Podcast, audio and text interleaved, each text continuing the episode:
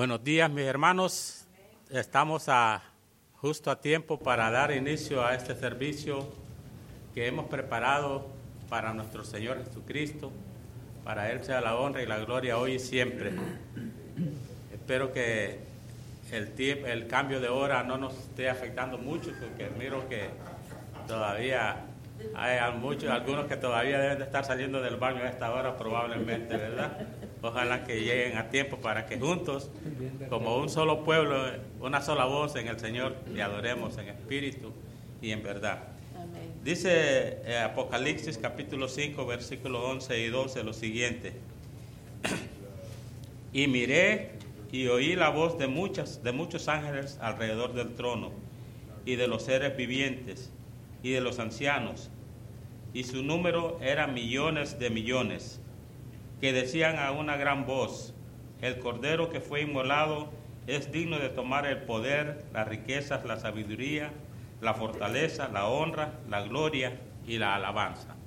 El cordero sabemos que es nuestro Señor Jesucristo, ¿verdad? Por lo tanto, es el único digno de recibir toda la honra y toda la gloria y alabanza. Así que esta mañana vamos a alabarlo todos como un solo pueblo, poniéndonos de pie y vamos a invocar la presencia santa de nosotros. Vamos ahora a recibir al pastor con el mensaje de esta mañana que se titula Haz bien en enojarte tanto. Una pregunta, ¿o haces bien en enojarte tanto? Busquemos en el libro de Jonás en el capítulo 4, versículo 1 al 4.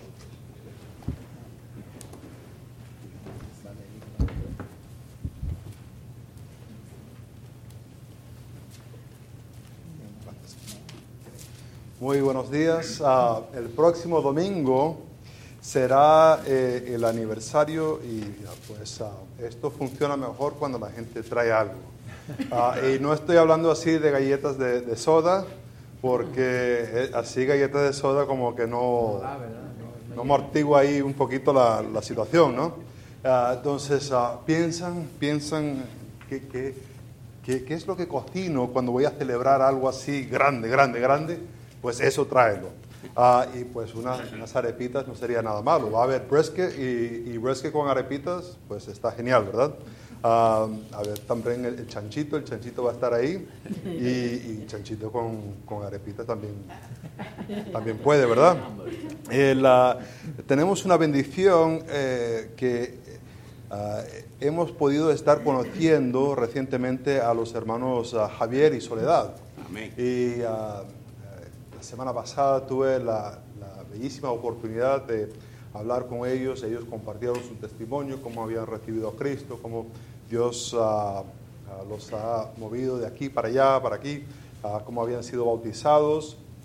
Y están acá y, quieren membresía en nuestra iglesia. Amén. Se ha aceptado su membresía y la verdad que estamos muy gozosos de, de recibirlos con un amor fraternal ahora mismo no, pero ya después del servicio le puedes dar sus besos, abrazos, levantarlos así, ¿no? Como, y, la verdad que estamos muy bendecidos que están con nosotros. estamos en Jonás, Jonás capítulo 4, y la verdad que se ha tardado un poquito el llegar a capítulo 4, pero todavía no, no terminamos. Ah, estamos en Jonás capítulo 4 y estaremos leyendo desde el versículo 1 hasta el versículo 4, si podéis poneros de pie para la lectura de la palabra de Dios. Jonás capítulo 4, versículo 1, esta es la palabra del Señor. Pero Jonás se pesadumbró en extremo y se enojó y oró a Jehová y dijo, ahora, oh Jehová, ¿No es esto lo que yo decía estando aún en mi tierra? Por eso me apresuré a huir a Tarsis, porque sabía yo que tú eres Dios clemente y piadoso, tardo, para, ah, tardo en enojarte y grande misericordia, y que te arrepientes del mal. Ahora pues, oh Jehová, te ruego que me quites la vida, porque mejor me es la muerte que la vida. Y Jehová le dijo, haces tú bien en enojarte tanto. Oremos. Padre Santo, gracias por esta mañana y gracias por esta oportunidad para mirar este texto. Ah, gracias por estas emociones que se ven, gracias por lo que dice acerca de tu persona. Padre, estamos buscando una obra muy particular, no el aumentar información, pero el ser iluminado por tu Espíritu para humillarnos delante de ti en obediencia. Padre, eso no es una obra que se puede hacer por medio de alguna retórica, por alguna ilustración, por, uh, por alguna dinámica, sino esa es una obra donde tu Espíritu usa tu palabra para conformarnos a la imagen de tu Hijo. Y te pido, Padre Santo, que ahora uses tu palabra para ese propósito. Sabemos que estás glorificado en eso y eso es lo que deseamos hoy. En el nombre de Cristo lo pido. Amén. Podéis sentaros. Ah, ¿Dónde es que se suele buscar la, la, esperanza? ¿Dónde es que solemos buscar la esperanza? La, la esperanza suele ser en algo o en alguna, algún cambio que ocurrirá. Eh, cuando pensamos en esperanza, usualmente es en algo o en alguien que habrá algún tipo de cambio. Puede ser positivo, tendré un nuevo trabajo y hay esperanza en eso. O puede ser en lo negativo, el compañero de trabajo lo van a despedir, qué, bendición, ¿verdad? Ah, a veces buscamos esperanza y la esperanza siempre está en algo que, o algo o en alguien que va a cambiar, algo que va a cambiar. Y, muchas veces cuando pensamos en, eh, en, esperanza, relacionamos la palabra confianza con, con la esperanza. E, es decir, que entre más que yo confío que este cambio va a ocurrir, más esperanza tendré.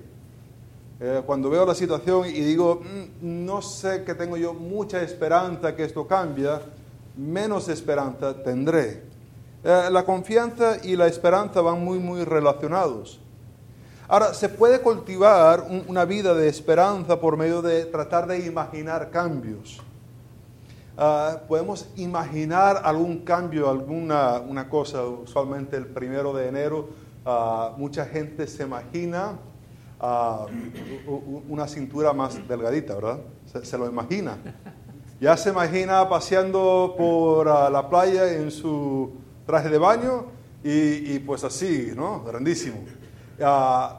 Y después llega la realidad, ¿no? Que ya para marzo, olvídate. ¿qué, ¿qué, dieta, qué dieta, verdad? E, e, es decir, a veces ponemos esperanza en algo que la verdad no tenemos mucha confianza. Pero se puede cultivar una imaginación y, entre que haya esa confianza de que algo puede ocurrir, más esperanza tendremos. Eh, la Biblia habla de la esperanza de esta manera, en, Proverbios capítulo 13, versículo 12. La esperanza que se demora es uh, tormento del corazón, pero árbol de vida es el deseo cumplido. Uh, es decir, que la esperanza tiene, eh, está relacionado con uh, las emociones que uno puede tener en, su vida.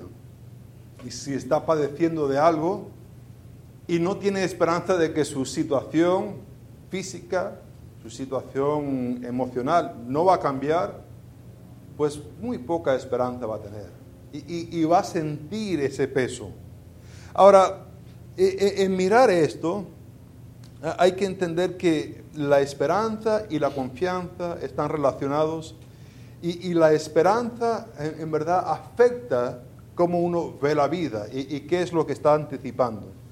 Vimos anteriormente arrepentimiento. Vimos un arrepentimiento que vino por medio de Nínive, que ellos no es que solamente dijeron algunas cosas que estaban arrepentidos, pero se veía en la forma de vestir, se veía en, la, forma de que no estaban ah, comiendo, tuvo un, cambio radical en su vida, e, ese arrepentimiento. Tuvo un arrepentimiento en el rey y, en la nobleza, donde ellos se, ensuciaron con la ceniza, tirándose ceniza, estaban vestidos de cilicio, eh, no estaban comiendo. Le dijeron a los animales, hasta los animales tenían que clamar a Dios por, porque no le iban a dar comida. y después vimos el tercer arrepentimiento que era Dios que al ver que cambiaron su manera de ser, al ver que se arrepintieron, Dios se arrepintió del mal de que le ibas a hacer. Ese mal no es un mal eh, moral, un mal moral, es un mal de desastre, el desastre que le iba a hacer. Ah, eh, de igual manera que como por ejemplo, ah, si uno está tratando de freír unos huevos y, quiere que los yemas estén enteritos pero suaves, y, tú lo echas y las yemas se te revientan en el sartén, pues es, es un mal, es un desastre. Eso, ¿a quién se lo vas a servir? Con la yema ahí todo. No, no, no, no. Hay que echarlo y empezar de nuevo, ¿verdad? Ah, es un desastre que Dios va a hacer. No es un mal moral, porque Dios no hace males morales, sino es un desastre que va a hacer en, en sus vidas. Y Dios se arrepintió de hacer eso. Ahora, lo que vamos a ver hoy es que para tener una verdadera esperanza como creyentes debemos gozosamente servir a Dios y compasivamente amar a quien Dios ama. Para tener un verdadero esperanza, ah, como creyentes debemos gozosamente servir a Dios y compasivamente amar a quien Dios ama. Hay muchas veces que tenemos esperanza, pero no es una verdadera esperanza. Es una esperanza en algo que no es fiable. Pero si queremos tener una verdadera esperanza, como creyentes tenemos que gozosamente servir a Dios y compasivamente amar a quien Dios ama. Entonces, ah, eh, esto lo vemos, esto de gozosamente servir a, Dios, lo, vemos aquí en el versículo 1, donde ah, el narrador otra vez introduce a Jonás. Ah, vimos que en verdad que después del mensaje que dio Jonás, Jonás como que desaparece. ya no lo vemos. nos enfocamos en Nínive, nos enfocamos en en el rey, nos enfocamos en las acciones de Dios, pero ¿dónde está Jonás? Y uno se tiene que preguntar, ¿cómo está Jonás? La ciudad se ha arrepentido, el rey se ha arrepentido, Dios se ha arrepentido. ¿Y, cómo se siente Jonás eh, de traer esta, se podría decir, esta paz entre ambos partidos? Ahora mismo está ocurriendo una guerra entre Rusia y Ucrania. Y ha habido varios políticos que han tratado de mediar alguna paz. El, más famoso que lo ha hecho, bueno, el que yo he escuchado en la radio es el, ah, el primer ministro de Francia, ah, Emmanuel Macron. Y, Macron llama al presidente de Rusia, Vladimir ah, Putin, y, le, le, trata de hacer paz. Ahora, ¿te imaginas y si en una de esas conversaciones convence al, presidente ruso a, cesar, a dejar la guerra, a sacar sus tropas. ¿Cómo se sentiría ese hombre al traer paz a esa situación?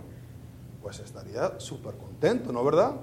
Ahora, él diría cosas como, no, la verdad yo no tuve casi nada que ver, yo solamente hice una llamada, no, diría cosas así, pero ¿cómo se sentiría ese hombre? Pues pues feliz, le darían el premio Nobel, eh, lo pondrían en la revista Time como el hombre del año, ¿verdad? Porque trajo paz. Pero ¿cómo se siente Jonás? Dice el versículo, pero Jonás se apesumbró, eh, se sintió mal. E, es una palabra interesante y es bastante interesante la construcción de, esta oración, porque eh, en verdad el verbo ah, tiene la idea de, hacer mal, que, se hizo mal. Y, la verdad es que como los verbos en español, que por ejemplo hizo mal, ah, implícito en hizo mal es él hizo mal, ¿verdad? Está el sujeto él. Y a veces cuando, ah, a veces los verbos no tienen el sujeto ahí eh, eh, dicho expresamente y uno tiene que tratar de determinar quién es el sujeto. Ah, nuestra reina Valera ha decidido que Jonás es el sujeto. Ah, pero en sí, eh, la idea de hacer el mal no es necesariamente Jonás que lo está haciendo, sino que se relaciona a Dios, es decir, la acción que Dios hizo en tres días, que Dios se arrepintió de lo que iba a hacer, del mal de que iba a hacer, y no lo hizo. Y esto Jonás lo ve como un mal, algo que, no está bien, algo que no es agradable. Ah, e, es interesante porque ah, para Jonás, ha juzgado la situación y, ha visto que, que Dios no llega a un estándar, a su estándar. Ha visto la acción de Dios y dice, no está como debe ser. Y dice que eh, eh, y en extremo se enojó. Está enfadado el hombre. Eh, está enfadado por la situación. Vio lo que Dios hizo, juzgó la acción de Dios y dice, está enfadado, está ah, muy, muy enfadado por lo que ha ocurrido. Es curioso la, la situación porque él él está enojado con las acciones que Dios ha hecho. Ahora uno podría decir, oye, pero qué arrogancia es esa de, enfadarse con Dios. ¿Quién, ¿Quién se atrevería a enfadarse con Dios? ¿Quién estaría, a quién podría decir que yo me voy a poner por juez sobre Dios y juzgar sus acciones? ¿A quién podría tener esta arrogancia? Ojo, no juzguemos a Jonás muy, muy rápido. Porque a lo mejor ha habido situaciones en la vida nuestra donde hemos pensado, esto yo no lo merezco. Esta situación que yo estoy pasando, no lo merezco. Yo he tratado de servir a Dios, yo he tratado de hacer las cosas como Dios quiere. Y esto no lo merezco. ¿A quién estás diciendo a esto no lo mereces? ¿Y quién es el que te lo ha dado? ¿No es Dios? que ha permitido eso ocurrir en tu vida? ¿No es Dios que ha dejado eso ocurrir? ¿Y a quién le estás diciendo que no te lo mereces? a la alfombra, a, las paredes, al techo. No es a Dios que le estás diciendo, esto yo no lo merezco. Es decir, estás juzgando a Dios y estás diciendo, hey, no has llegado a mi estándar, porque yo no merezco esta situación por la cual estoy pasando. Ah, podríamos juzgar a Jonás, pero de repente Jonás nos suena muy, muy, muy, muy cercano a uno mismo. Ahora, en mirar a esto, ah, vemos que ah, él juzga a Dios y lo encontró faltando. Es decir, Dios no llegó al estándar. Ahora, al servir a Dios, deberíamos servir a Dios con gozo. Y déjame señalar que eh, el obedecer a Dios no es igual a obedecer a Dios gozosamente. La, imagen que tenemos aquí es que Jonás no está contento. Él, él, fue a Nínive, él predicó a Nínive, pero no lo está haciendo por amor. Y algunos podrían decir, hombre, pero ¿no es suficiente solamente obedecer a Dios? ¿No es suficiente solamente él hacer lo que Dios quiere? Y creo que eso ah, es, no pensar exactamente acerca de, qué debería ser el que es temeroso de Dios, el, creyente. El, obedecer o desobedecer eh, eh, se trata de tomar una decisión entre lo malo y lo bueno. Pero el creyente no debería estar haciendo, tomando decisiones entre lo malo y lo bueno es obvio que para el creyente lo malo no se debe hacer. Entonces el creyente tiene que hacer la decisión entre lo que es bueno y lo que es mejor, ¿verdad? Porque el creyente, obvio, no vas a hacer lo malo. Entonces la decisión no es, no es entre lo bueno y lo malo, sino es entre lo bueno y lo mejor. Y, aquí está la situación de que eh, entre desobedecer y obedecer, pues él está obedeciendo. Pero lo mejor sería que obedeciese gozosamente, no que obedeciese solamente, que obedeciese gozosamente. E, el creyente tiene que distinguir entre lo que es bueno y lo que es mejor. E, es lamentable que muchos creyentes no avanzan en su vida espiritual porque se quedan solamente tomando decisiones entre lo malo y lo bueno. Y ahí se quedan no avanzan a ser más y más como Cristo porque solamente están distinguiendo entre cosas que son malas y cosas que son buenas. Y nunca piensan, ¿será esto lo mejor para glorificar a Dios?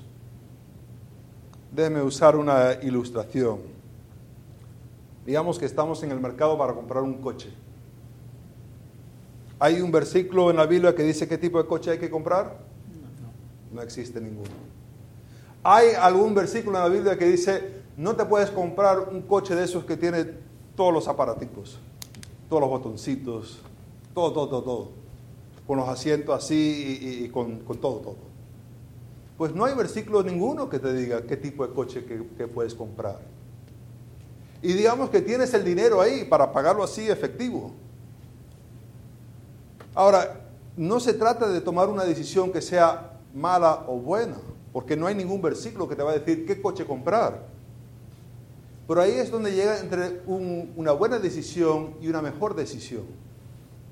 Porque a lo mejor puedes comprarte un coche que sea bueno, pero más económico, y podrías usar el resto del dinero para ayudar al prójimo. No sé. No soy Dios para decirte cómo usarlo.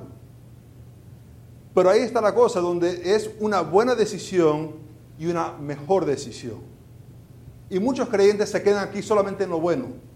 Y lamentablemente que decisiones buenas llevan a veces cristianos muy, muy lejos de la voluntad de Dios. ¿Qué está haciendo él? Está sirviendo a Dios. No lo está haciendo gozosamente. Para, para nada. Lo está haciendo de deber y no está usando la sabiduría. No conoce exactamente, eh, no está poniendo en práctica lo que conoce de Dios. Ahora, deberíamos gozosamente servir a Dios y, esto lo deberíamos hacer por medio de examinar nuestro corazón. Jonás está enfadado, e, es, es la emoción que tiene. Y esa emoción indica algo que está ocurriendo dentro de él, en su corazón no afuera de él, sino adentro de él. Y, en esto de que está él ah, enfadado, muchas veces pensamos que las emociones vienen de lo exterior. Es decir, ah, esta mañana los niños usaron toda el agua caliente y yo me tuve que bañar con agua fría y por eso yo estoy enojado. Eso sería decir que mi emoción viene de lo exterior. O estoy muy ansioso, estoy extremadamente ansioso porque he escuchado de una guerra que está ocurriendo en Rusia y Ucrania, más en Ucrania que en Rusia. Ah, pero yo tengo mucha ansiedad. ¿Por qué? Porque he escuchado algo. Y eso sería personas que piensan que mis emociones vienen de lo exterior. Pero en verdad las emociones vienen de lo que está dentro de la persona. ¿Dónde está poniendo su mirada? ¿En quién se está enfocando? Ah, ¿Te acuerdas de los, ah, de los amigos de Daniel? En Daniel capítulo 3. Nabucodonosor construyó una estatua bien grande, enorme. Mandó a, traer todos sus siervos, todos los que eran políticos encargados. Y le dice, al empezar a tocar los instrumentos, ¿qué tenían que hacer? Postrarse delante de, la imagen, ¿verdad? Y, los tres amigos de Daniel que dijeron, pues no, no, no podemos. Y ahí arranca la música. Y, se ponen a tocar y ta, ta, ta, y ahí ellos paraditos, todos los demás acostados. Y viene y se lo dice a Nabucodonosor, mira, aquí hay tres que ah, son, son hebreos y, no, se han, no se han postrado delante de la imagen. Ah, ¿Te acuerdas que ellos ah, aparecen delante de Nabucodonosor y Nabucodonosor está enfadado? Y, le dice que, que, que los va a matar, lo va a poner en un horno. Y ellos, ¿qué le dicen? Ay, qué temeroso estamos, ya no podemos vivir, qué ansiedad. No, si nos quiere matar, nos mata. Pero nosotros tenemos que servir a Dios. ¿Esa paz de dónde vino? ¿De dónde vino esa paz cuando están calentando el horno siete veces más de lo acostumbrado? ¿Te, ¿Te, imaginas que cuando estás subiendo al horno, los que te van a tirar se mueren ahí al lado tuyo? Pero están ellos tranquilos y, ven a Buconosor en el horno y se están paseando adentro. Las emociones no vienen de lo exterior, sino vienen de lo interior, donde la persona se está enfocando. ¿O te acuerdas de Pablo? Pablo encarcelado, listo para ser matado, le escribe a Timoteo y, y le dice en 2 Timoteo 4, 6, porque yo ya estoy para ser sacrificado y el tiempo de mi partida está cercano. He peleado la buena batalla, he cavado la carrera, he guardado la fe, por lo demás me está guardada la corona de justicia, la cual me dará el Señor, juez justo en aquel día. Y no solo a mí, sino también a todos los que aman su venida. ¿Cómo está él? Ansioso ahí en la cárcel. Diciendo, madre mía, ya escucho, escucho que vienen por mí. Está tranquilo. ¿Por qué está tranquilo? Porque su mirada está puesta en Dios y en la recompensa que va a recibir. Jonás está enfadado y él debería examinar su corazón. Ahora, digamos que estás sirviendo a Dios. Estás sirviendo a Dios, pero estás enfadado o enfadada. Ah, ahora, puede ser que esté ocurriendo algo, no, no digo que no. Pero y si estás convencido que estás en el lugar donde Dios quiere que estés, y que estás convencido que estás haciendo lo que Dios quiere que hagas, pero todavía estás enfadado, tienes que hacerte la pregunta ¿por qué? Y tienes que examinar tu corazón. Porque si en verdad estás obedeciendo a Dios y estás haciendo lo que Dios quiere y tu mirada está en Dios, entonces la pregunta no es lo que está ocurriendo a tu alrededor, sino qué está ocurriendo en mi corazón. El obedecer gozosamente uno tiene que examinar su corazón. Y muchas veces queremos ponerle la culpa a, los demás, ¿no? Al diácono, ese diácono. Al maestro de escuela dominical, pues, ¡buah! Ese director de música no, nunca canta la canción favorita mía. Ese pastor, pues, uff, qué pesado ese hombre. Y queremos echarle la culpa a los demás. Pero si estás donde Dios quiere que estés y estás haciendo lo que Dios quiere que hacer, pero todavía tienes e, ese enojo, hay que examinar tu propio corazón. Ahora vimos que hay que servir a Dios gozosamente. Ah, Jonás lo está haciendo, está sirviendo a Dios, pero no gozosamente. Está obedeciendo, pero la verdad su corazón no está ahí. Y él debería arrepentirse de eso, pero también deberíamos compasivamente amar a quien Dios ama. Deberíamos compasivamente amar a quien Dios ama. Y esto lo vemos en el versículo 2 y el versículo 3. Dice que, eh, y oró a Jehová y dijo, la manera que lo expresa es como que está demorando lo que va a ser la oración. E, e, es, la misma palabra de esto de, orar, ah, la que encontramos en ah, ah, capítulo 2, versículo 1. Entonces oró Jonás a Jehová y, nos acordamos de la última oración que hizo, como que no quedamos así muy, muy emocionados de su oración. Dijo muchas cosas, pero un arrepentimiento no lo tenía. Y uno dice, pues, vamos, si la primera oración era así tan fatal, ¿cómo va a ser la segunda? Ah, ¿cómo, ¿Cómo es que va a orar esta vez? Dice, ahora, oh Jehová. E, es, es una palabra interesante como el, narrador eh, dice, eh, porque da esta, eh, como si estuviese clamando a Dios. E, ese, oh Jehová, está, lo usaron los, los marineros en, en Jonás 1.14. Ah, cuando están para tirar a Jonás, el profeta del Dios que causó la tormenta, al agua, dicen, oh Dios, no nos echas la culpa de, este, de la muerte de este hombre. Y ahora Jonás está usando la misma palabra que en desesperación clamaron estas personas. Ahora, lo curioso es que ellos usan esta palabra de, oh Jehová, oh Dios, eh, en el sentido de que hay una tormenta que está ocurriendo a su alrededor. Ah, el barco siente que se va a destruir y están clamando a Dios. Y uno tiene que preguntarse, ¿está Jonás en la misma situación? está pasando algo en la, vida de Jonás que siente un peligro, que él va a clamar a Dios de igual manera que los marineros. Pues no parece que hay ningún peligro. El peligro de la destrucción de Nínive ya ha pasado, Dios ha decidido no hacerlo. Y no parece que nadie de Nínive lo, lo va a matar. ¿Por qué clama entonces así? Pues ahí nos da la respuesta. No es esto lo que yo decía estando aún en mi tierra. Ah, está como una pregunta, pero la fuerza que tiene esto es más como una declaración. Yo sabía que esto iba a pasar. Yo sabía que esto iba a ocurrir. Ya me lo imaginé. ¿Qué cosa? Por esto me apresuré a huir a Tarsis. No quise estar involucrado en esto para nada. Quise huir. ¿Por qué? Ah, va a decir cinco cosas. Porque sabía que tú eres Dios clemente. Dios clemente. Es decir, misericordioso. E, él supo. ¿Te acuerdas que el, rey ah, dice, ah, ¿quién sabe? Y el rey no sabe, pero Jonás sí sabe. Y él supo, que supo? Supo que Dios es clemente, es gracia. E, es interesante que dice que Dios, no, es que Dios tiene gracia, sino que Dios es clemente, es, es parte de su naturaleza. Dios es clemente. No es que tiene, no es que tiene gracia, sino que es.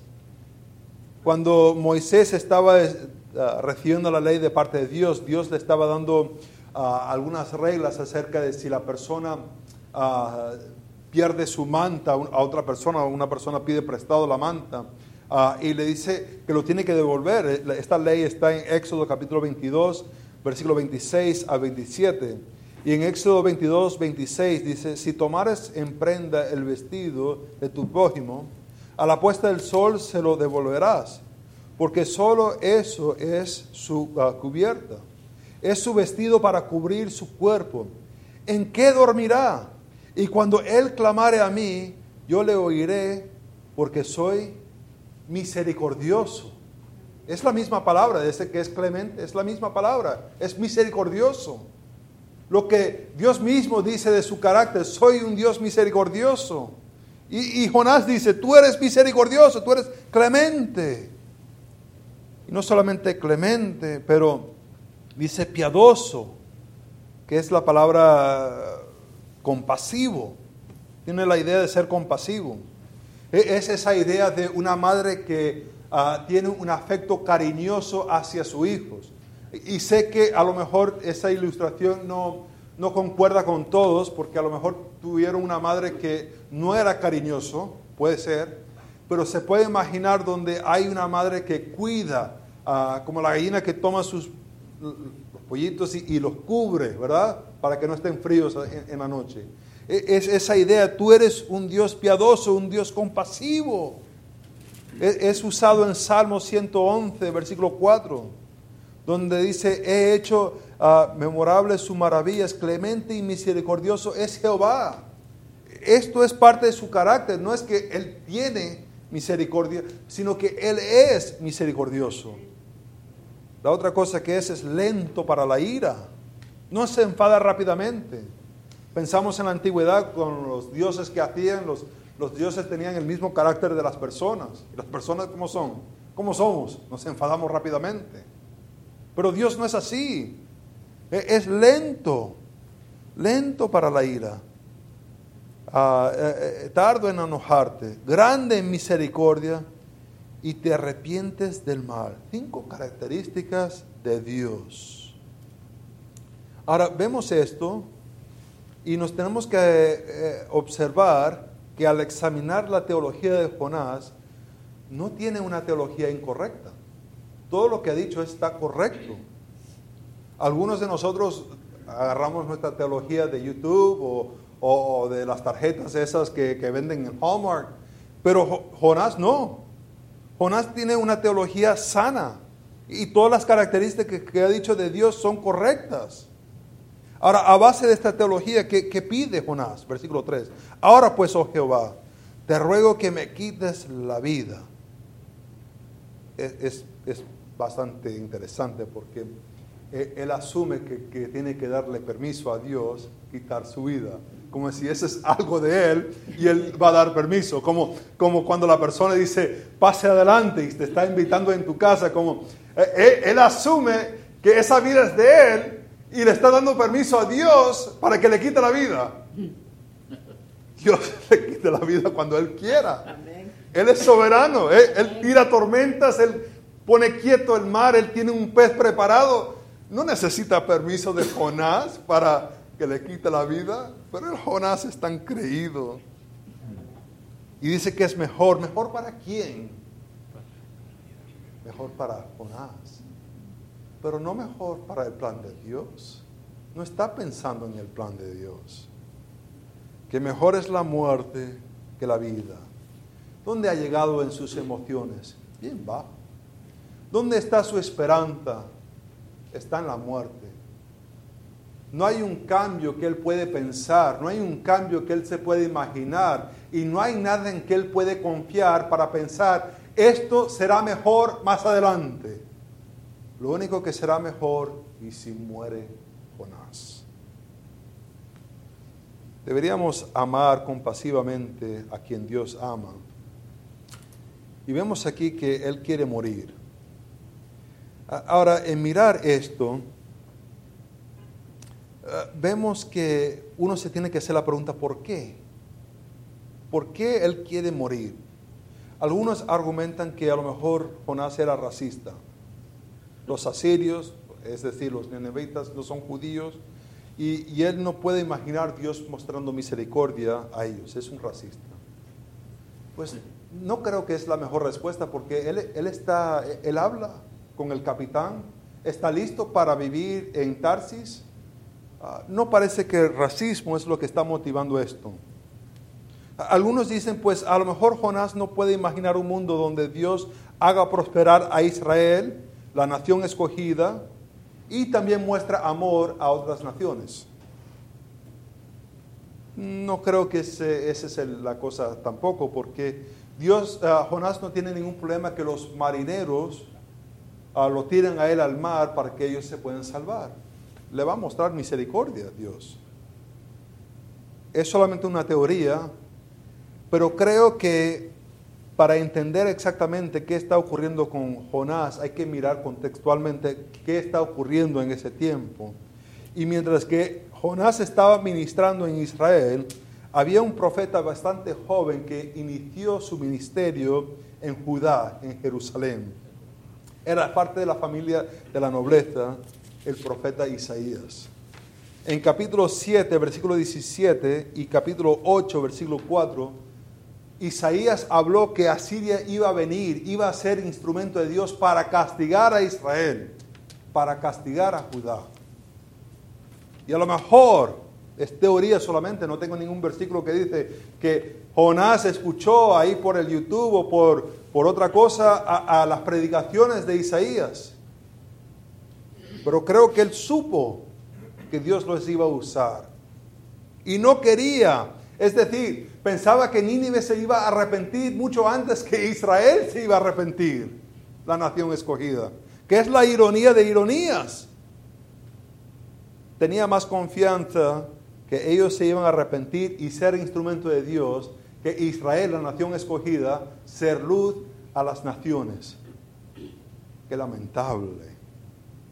Vemos que él huye de Dios. Ahora, a lo mejor no nos suena este problema que está teniendo Jonás, porque la verdad que no, tenemos mucho conflicto con la misericordia de Dios. Usualmente tenemos conflicto con la justicia de Dios. ¿Cómo es que Dios va a matar a, a tanta gente? Y a lo mejor no nos suena la situación que está sufriendo Jonás, y creo que para tratar de hacerlo relacionar un poco más con nosotros, hay que reducirlo un poquito a sus elementos más básicos. Al reducirlo a sus elementos más básicos, tenemos a Dios actuando como Dios, actuando según el carácter que Él ha revelado. Y a Jonás no le gusta que Dios actúe como Dios. Jonás quiere ser Dios. Él, huye de Dios, él juzga a Dios. Jonás quiere controlar la situación. Ahora te suena un poco más al reducirlo. Ahora sí, ¿verdad? ¿Cómo reaccionamos a un Dios soberano en nuestra vida? ¿Nos humillamos y obedecemos? ¿O llegamos a ser orgullosos y nos rebelamos contra Dios? Cuando Dios dice, ama a tu esposa como Cristo amó a la iglesia, ¿nos humillamos y obedecemos? Cuando dice, eh, esposas, sométese a sus esposos, ¿nos humillamos y obedecemos o nos ponemos orgullosos y rebeldes. Y cuando Dios dice ir por todo el mundo y hacer discípulos, pero es que yo estoy muy cómodo aquí, ya tengo casi pagar la casa. Es más, voy a comprar dos casas más grandes. Aquí en la... y, otra allá en la playa. Eso de ahí, no, yo no tengo tiempo para eso, para obedecer eso. No, no, no, no. Tengo yo mis propios planes. Ah, ahora sí encaja lo que está ocurriendo con Jonás. Jonás no le gusta que Dios está actuando como Dios, soberano en su vida. Y está enfadado. Prefiere morir que someterse a Dios. ¿Cómo podemos amar a, a quien Dios ama? Hay que conocer a Dios. Ahora, no solamente conocer a Dios, porque si le diésemos un examen a Jonás, sacaría un 100. El carácter de Dios lo conoce al 100%. Se va más allá de solamente conocer, pero también el imitar a Dios. Y aquí es donde a lo mejor caemos nosotros. Si, si sacásemos un examen, toda nuestra teología a lo mejor sería muy ortodoxa todo bien puesto, bien organizado. Pero ¿cuánto de eso lo estamos imitando, poniendo en práctica? Santiago habla de eso. Tú tienes fe, yo te voy a mostrar mi fe por mis acciones. Vemos aquí que para tener una verdadera esperanza, como creyentes debemos gozosamente servir a Dios y compasivamente amar a quien Dios ama. Jonás no tenía esperanza porque no conocía, no, no es porque no conocía la información de Dios, sino que gozosamente no servía a Dios, ni compasivamente amaba a quien Dios amaba. Padre Santo, gracias por tu palabra. Padre, no es suficiente tener información de ti. Esa información hay que meditarlo, como dice en el Salmo 1 y meditar en ello hasta que lleve fruto, hasta que haya una hoja que no caiga. Padre, te pido que no seamos solamente oidores de tu palabra, pero hacedores. En nombre de Cristo lo pido.